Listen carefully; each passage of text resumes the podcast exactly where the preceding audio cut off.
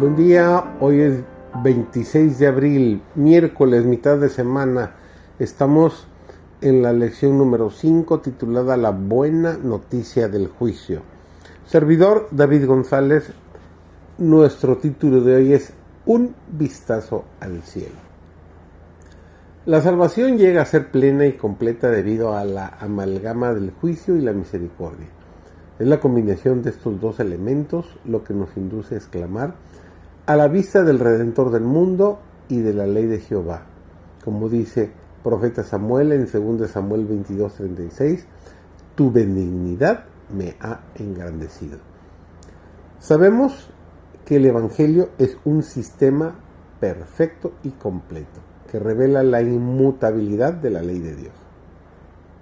La misericordia nos invita a entrar por las puertas de la ciudad de Dios y la justicia es sacrificada para otorgar a cada alma obediente plenos privilegios como miembro de la familia real, como hijo del Rey Celestial. Por la fe miremos el arco iris que rodea el trono, la nube de pecados confesados detrás de él. El arco iris de la promesa es una seguridad que se da a cada alma humilde, contrita y creyente, de que su vida es una con Cristo y de que Jesús es uno con Dios. La ira de Dios no caerá sobre un alma que busca refugio en él. Dios mismo ha declarado en Éxodo 12:13, y veré la sangre y pasará de vosotros.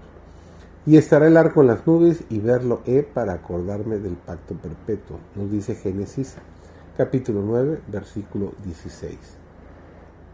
En esta vida debemos arrostrar pruebas de fuego y hacer sacrificios costosos, pero la paz de Cristo es la recompensa. Ha habido tan poca abnegación, tan poco sufrimiento por amor a Cristo, que la cruz queda casi completamente olvidada. Debemos participar de los sufrimientos de Cristo si queremos sentarnos en triunfo con Él sobre su trono. Mientras elijamos la senda fácil de la complacencia propia y nos asuste la abnegación, nuestra fe no llegará nunca a ser firme y no podremos conocer la paz de Jesús ni el gozo que proviene de una victoria consciente. Los más encumbrados de la hueste redimida, que estarán vestidos de blanco delante del trono de Dios y del Cordero, habrán conocido el conflicto necesario para vencer, porque habrán pasado por la gran tribulación. Los que hayan cedido a las circunstancias en vez de empeñarse en este conflicto, no sabrán cómo subsistir en aquel día cuando la angustia domine a toda alma, cuando, si Noé, Job y Daniel estuviesen en la tierra, no salvarían hijo ni hija, pues cada uno habrá de librar su alma por su propia justicia. Escuchad sus voces cuando cantan resonantes hosanas mientras agitan las palmas de la victoria. Una música hermosa y en el cielo cuando sus voces entonan estas palabras. Digno, digno es el Cordero que fue inmolado y resucitó para siempre.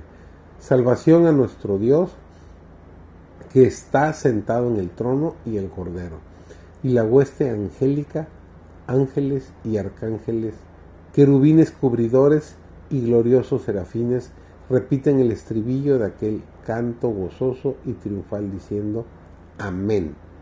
La bendición y la gloria y la sabiduría y la acción de gracias y la honra y el poder y la fortaleza sean a nuestro Dios por los siglos de los siglos, nos dice Apocalipsis capítulo 7 versículo 12.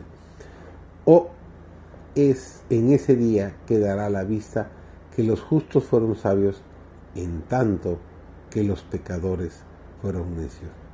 Sé inteligente, sé sabio y escoge lo mejor para tu eternidad.